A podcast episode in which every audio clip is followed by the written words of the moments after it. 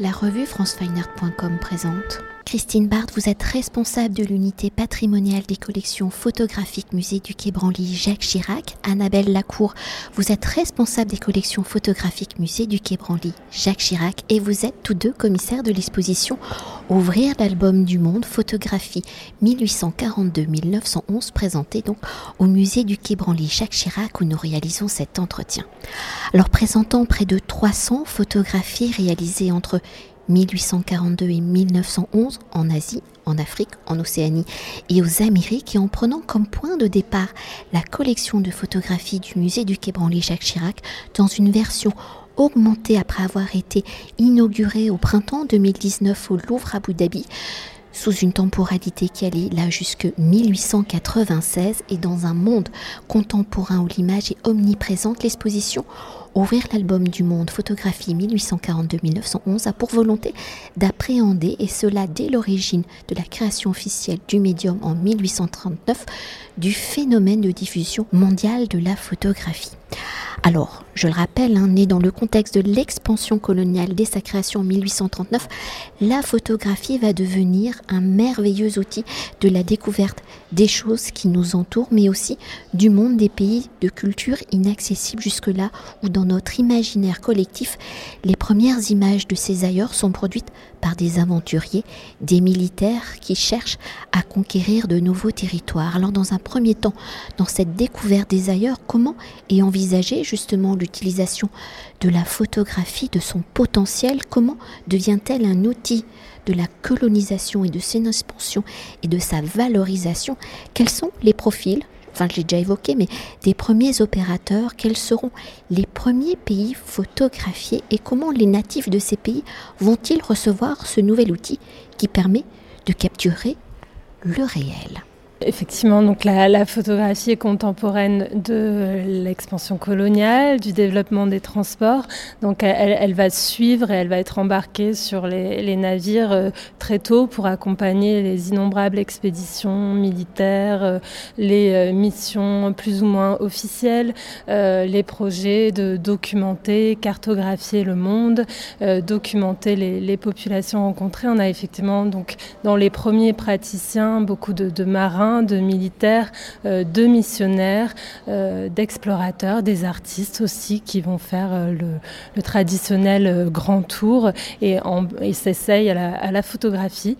Donc il y a effectivement cette trajectoire peut-être plus connue de la, de la, de la de la progression euh, de cette nouvelle technologie euh, photographique, mais il y a d'autres chemins euh, et d'autres moyens de, diffusion de la photographie. Et ce qu'on a voulu montrer dans l'exposition, c'est aussi son adoption très précoce à une échelle locale par, par voilà, des, des studios commerciaux locaux, des souverains qui vont favoriser un essor de la photographie à une échelle locale. Euh, et donc montrer voilà, qu'il n'y a, euh, n'y a pas une, unique trajectoire de, progression euh, de la photographie, mais des, des, des, trajectoires multiples et multidirectionnelles et des rythmes d'adoption très variables. Oui, et du coup, pour, pour revenir à l'idée de quelle est la première, hein, la première, je pense qu'on ne la connaît plus, mais euh, en préambule de l'exposition, on a une installation d'une artiste égyptienne qui s'appelle Eba Amin, euh, qui montre un, textile, un tapis, une tapisserie, on va dire, qui, euh, reproduit justement la première image faite sur le sol africain, qui est faite en Égypte par Frédéric Goupil-Fesquet, qui est accompagné d'Horace Vernet. Et cette première image, bah, très symboliquement, non seulement elle est, disparue, on la connaît par une reproduction sous sa forme gravée qu'a repris l'artiste pour son œuvre, mais, mais cette image, elle montre aussi quelque chose de très particulier puisque les, deux hommes ont voulu photographier euh, un harem et euh, ont photographié donc le bâtiment du harem de Mehemet Ali. Euh, donc on voit un bâtiment avec une porte entr'ouverte avec deux silhouettes à l'entrée. Donc une image très très mystérieuse et d'autant plus symbolique quand on connaît le, contenu, quand on, quand on voit ce que, ce que veut dire l'image et, qui parle de, de, ce, de, ce monde clos, semi-ouvert dans lequel les photographes ne peuvent pas, ne peuvent pas pénétrer et dans lequel on imagine qu'il y a des femmes qui nous regardent comme ça à travers les vitres de ce, bâtiment. Pour poursuivre l'exposition couvrant près de 70 ans de pratique photographique dès son origine avec le daguerreotype, hein, puis jusqu'au gélatino-bromure d'argent passant par le papier salé, le calotype, les plaques collodion, les autochromes, mais il n'y en a pas dans l'exposition pour ne citer que quelques-uns des procédés dans le foisonnement des techniques inventées de la seconde moitié du 19e siècle. Alors au regard de l'évolution technologique de la photographie, de ses contraintes, de ses limites et dans la conquête du monde, comment les opérateurs vont-ils appréhender justement cette capture du monde dans cette évolution photographique? Comment vont évoluer les sujets capturés? Parce qu'au début on ne peut pas photographier, comment ces photographies vont-elles permettre de regarder le monde, les ailleurs différemment, d'étudier les cultures et les inventorier? Alors, je dirais que les photographes, bon, bah, ils font avec les contraintes techniques, mais ils ont tellement envie de faire ces photographies qu'ils y arrivent. Donc, ils font même des choses qui sont théoriquement euh, pas possibles, de prendre des instantanés en 1850, euh, de, photographier euh, voilà, des, paysages ou daguerreotypes. Bon, il y a beaucoup de choses qui sont pas si évidentes à faire, mais qu'ils arrivent arrivent à faire. Donc, l'aspect technique, bon, ils en parlent, ils en parlent beaucoup, surtout quand ils ont des ennuis. Ça, on a des témoignages là-dessus. Mais, mais ils font avec, ils s'adaptent. Et, et, et local, aussi, euh, il y a aussi cette idée de, de, de, l'adaptation et de la transformation. Et c'est pour ça qu'on voit, euh, on voit dans l'exposition effectivement les techniques euh, bien connues du collodion, du collodion humide, des tirages sur papier albuminé, sur papier salé. Mais on voit aussi des objets plus, plus hybrides, comme notamment ces, ces photographies repeintes pour amener de la, de la, couleur. Donc on a des témoignages en, en, Inde, au Mexique, et puis aussi ce cas de, de médaillons avec des photographies qui sont de, plumes pour amener de la couleur, donc une, pratique du, Mexique assez euh, peut-être assez répandue à l'époque, mais qui a peu survécu jusqu'à maintenant, ou alors euh, des, exemples aussi de, transformation au Japon de l'objet lui-même photographique. Et pour euh, peut-être revenir sur la question des réactions locales à la photographie, on a aussi des exemples ont été euh, documentés. On a voulu le, signifier dans l'exposition euh, en, citant des témoignages euh, des photographes de leurs récits qui racontent des fois effectivement les difficultés techniques rencontrées, mais aussi les réticences de certains modèles à poser. Et puis on a un cas intéressant par exemple du missionnaire britannique William Ellis à Madagascar qui raconte qu'il s'est vraiment servi de la photographie comme objet diplomatique pour euh, euh, engager des conversations euh, avec ces modèles, qui est très, très attiré par la photographie, les, habitants de Madagascar qui le voyaient avec son appareil et lui demandaient des portraits.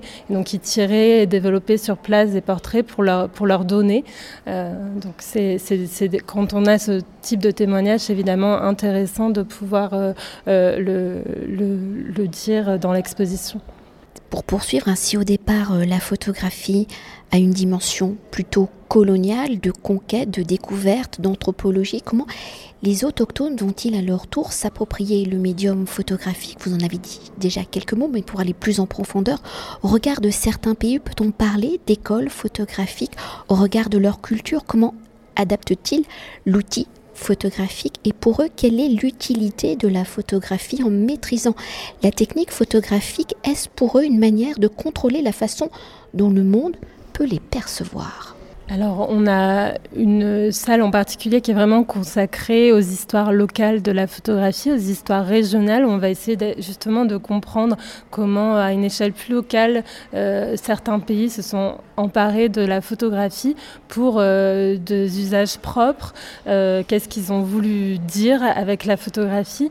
On a le cas notamment en Iran, qui est vraiment un cas assez exceptionnel où la photographie s'est développée très tôt notamment sous l'impulsion euh, du Shah d'Iran, Nasser al-Din Shah, qui était donc un, monarque très ouvert euh, sur l'Europe, les nouvelles technologies et qui a adopté la photographie. Il a lui-même pratiqué la photographie en amateur, a nommé euh, des photographes officiels à la cour, fait importer du matériel et ce qui a vraiment participé à l'essor très précoce de la photographie en Iran.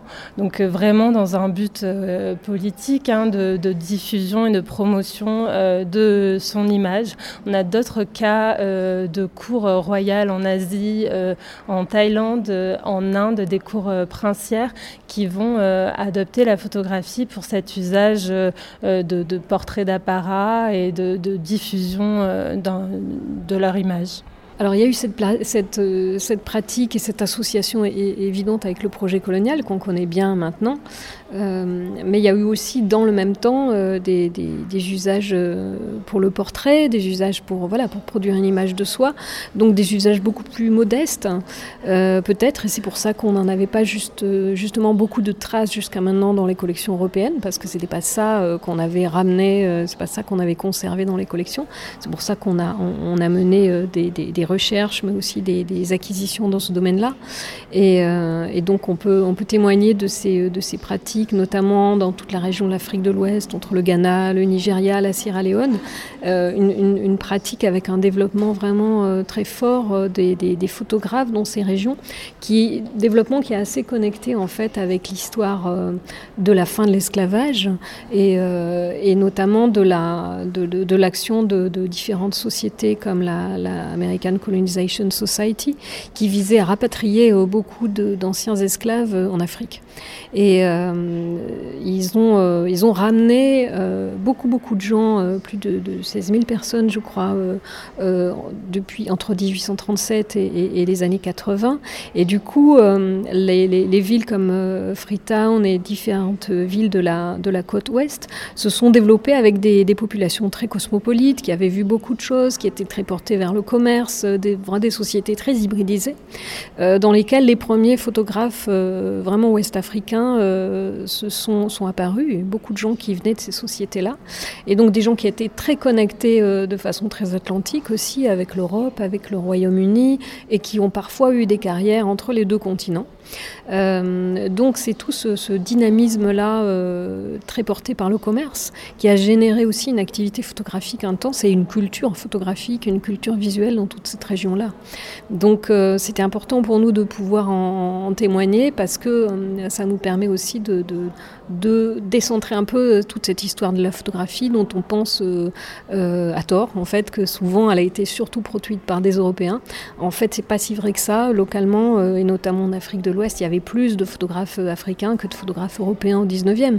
Euh, donc euh, les, traces et la postérité de ces images-là, elle est encore relativement déséquilibrée, mais ça peut peut-être changer et c'est pour ça que j'espère que l'exposition va susciter aussi des recherches sur ces images-là et sur ces auteurs-là.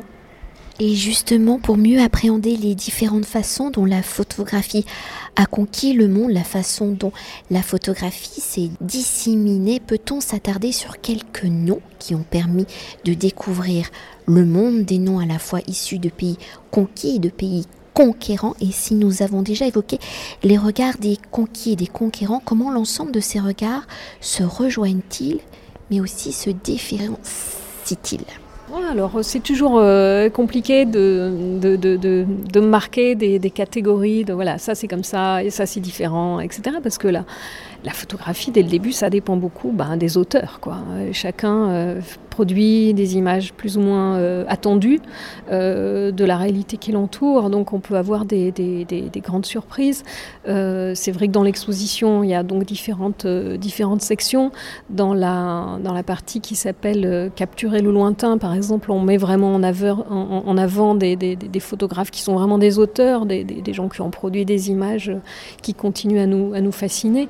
Mais euh, dès le début de l'exposition, dans la partie consacrée au daguerreotype, euh, on montre qu'on a vraiment des pratiques, euh, des profils d'auteurs très différents, depuis Jacquard, qui est un employé du Muséum d'histoire naturelle, qui fait des portraits d'Algériens qui sont en représentation à Paris. Il fait ses portraits dans un but taxonomique, dans un but de classification des, races. Donc on a ces photos face et profils. Aujourd'hui, ces images-là, elles restent des, images importantes parce que historiquement, des premières images de l'Algérie photographiées à Paris. Euh, juste à côté, on a des des, daguerreotypes réalisés par Charles Guillain, euh, qui est un, marin, un officier de marine français euh, qui séjourne pendant plusieurs années dans le but de, créer des relations diplomatiques et des relations commerciales avec les différents sultans de la côte est de l'Afrique. Et lui, sur son temps mort, mais aussi avec sans doute aussi une, activité un petit peu diplomatique, réalise des, des, des portraits. Donc on a, on a ces quatre figures plus ou moins attendu mais plus ou moins connu. Euh, Guillain, c'est vraiment une personne pas si bien connue dans l'histoire de la photographie, alors qu'il a fait beaucoup de ses tout premiers portraits en Afrique. Et dans le même temps, euh, on présente aussi, par exemple, des témoignages de l'activité de Luis Garcia Evia, qui était un des tout premiers daguerreotypistes colombiens, euh, et qui, dès 1841, fait des essais au daguerreotype à Bogota. Donc, il faut pouvoir replacer ces images dans leur contexte et pouvoir regarder un portrait qui a l'air assez banal comme ça, pour tout d'un coup se rendre compte de qu'est-ce que ça signifie par rapport à, l'histoire de la représentation du pouvoir, euh, comment en Colombie, euh, voilà, on va être très sensible dès le début à pouvoir photographier ces hommes politiques. Donc, euh, donc c'est ça qui est passionnant aussi, qui a été passionnant dans ce projet de, recherche, c'est de, de, pouvoir avoir des images qui sont d'elles-mêmes comme ça immédiatement spectaculaires, et puis d'en découvrir d'autres qui sont peut-être pas aussi spectaculaires dès le début, mais qui racontent une histoire incroyable de comment elles ont été faites et à quoi ça sert tout ça. Également dans, l'exposition, c'est vrai qu'on n'a on pas voulu euh, opposer euh, photographes locaux, photographes européens pour montrer euh, aussi que souvent ça s'inscrivait dans un même écosystème avec une clientèle qui était parfois partagée, parfois la même. Et on a voulu montrer des deux côtés qu'il y avait vraiment une grande diversité de pratiques et, d'usages. Et peut-être que voilà, on peut aussi évoquer l'exemple de dans la, salle consacrée à capturer le lointain. Donc effectivement, les, photographes qui euh, plutôt profil euh, de photographes voyageurs qui euh, photographient euh, loin de, chez eux, de leur pays d'origine. On a aussi l'exemple euh, d'un photographe japonais, Tamoto Kenzo, qui va photographier au nord du Japon, sur l'île d'Hokkaido, les populations autochtones Ainu. Donc montrer aussi qu'on a cette, cet usage plus ethnographique de documentation ethnographie de populations étrangères aussi très tôt au Japon. Euh, dans un contexte de colonisation japonaise. Pour conclure notre entretien et pour mieux appréhender la diffusion de la photographie à travers le monde et comment la photographie a permis de comprendre et de découvrir le monde, comment avez-vous tout simplement construit et articulé l'exposition? Alors, on a, on a un parcours qui est euh, un petit peu chronologique, mais aussi un petit peu thématique, un petit peu euh, géographique aussi, euh, pour pouvoir aller justement de, de, sujet en, sujet. Donc, on, commence par un préambule tout à fait contemporain, puis on a une salle dédiée au, au daguerreotype. Et euh, ensuite, de façon un peu chronologique, on étudie le cas des, des, studios et qu'est-ce que ça veut dire de représenter l'étranger dans un, univers clos qui est celui du studio, la question des artifices de représentation. Et puis là, ça colle avec les années 1860, justement, avec ces installations de, de, photographes. Ensuite, on a une carte immersive qui permet de, de faire l'expérience de la façon dont la photographie se répand dans le, dans le monde entier. Euh, et puis on a une partie euh, donc, qui s'appelle Capturer le lointain, euh, qui est consacrée aux photographies faites réellement ailleurs, par opposition aux photographies de studio peut-être. Donc des images faites, faites sur les quatre continents par plutôt des, photographes européens, mais pas seulement. Et puis après on a une, partie plus centrale qui explore différentes cas de figure de politique locale de photographie ou de photographie locale sur les quatre continents. Euh, et, enfin, on a une, salle qui revient sur les, pratiques euh, cartographiques, sur l'accompagnement du projet colonial, sur les, stratégies de compilation d'images de, personnes, d'images de territoires qui sont euh, centrales dans l'histoire de la photographie et très importantes pour la collection du musée. Et puis la dernière salle de l'exposition se termine sur la question des limites, hein, des limites éthiques et des questionnements du rapport à la photographie entre photographe et, photographier, et l'actualité de ces, euh, de ces questions éthiques aujourd'hui. Et peut-être quand même une dernière chose par rapport à La première présentation de l'exposition au Louvre à Abu euh, euh, qui allait jusqu'à la temporalité de 1896 pour sa présentation au musée du Quai Branly Jacques Chirac. Donc vous avez rajouté 15 années de plus, vous allez presque jusqu'à début de la Première Guerre mondiale, on globalise ça comme ça avec 1911. Et dans ces 15 années, que se passe-t-il? Alors on va jusqu'à la Révolution chinoise en fait. Donc c'est notre référence pour s'arrêter. Oui, voilà, on a, voulu étendre cette chronologie euh, pour euh, finalement pouvoir euh, inclure davantage des productions locales et notamment parmi les, dernières acquisitions que le musée a pu faire, par exemple des photographies peintes en Inde, des photographies d'un studio malgache, Joseph Razaf, au début du XXe siècle, entre autres. Euh, voilà, c'était euh, principalement pour ces raisons qu'on a voulu étendre et on l'a effectivement raccroché à un événement euh, historique de l'histoire mondiale et décentrée. De... Merci beaucoup. Merci. Cet entretien a été réalisé par franceweiner.com.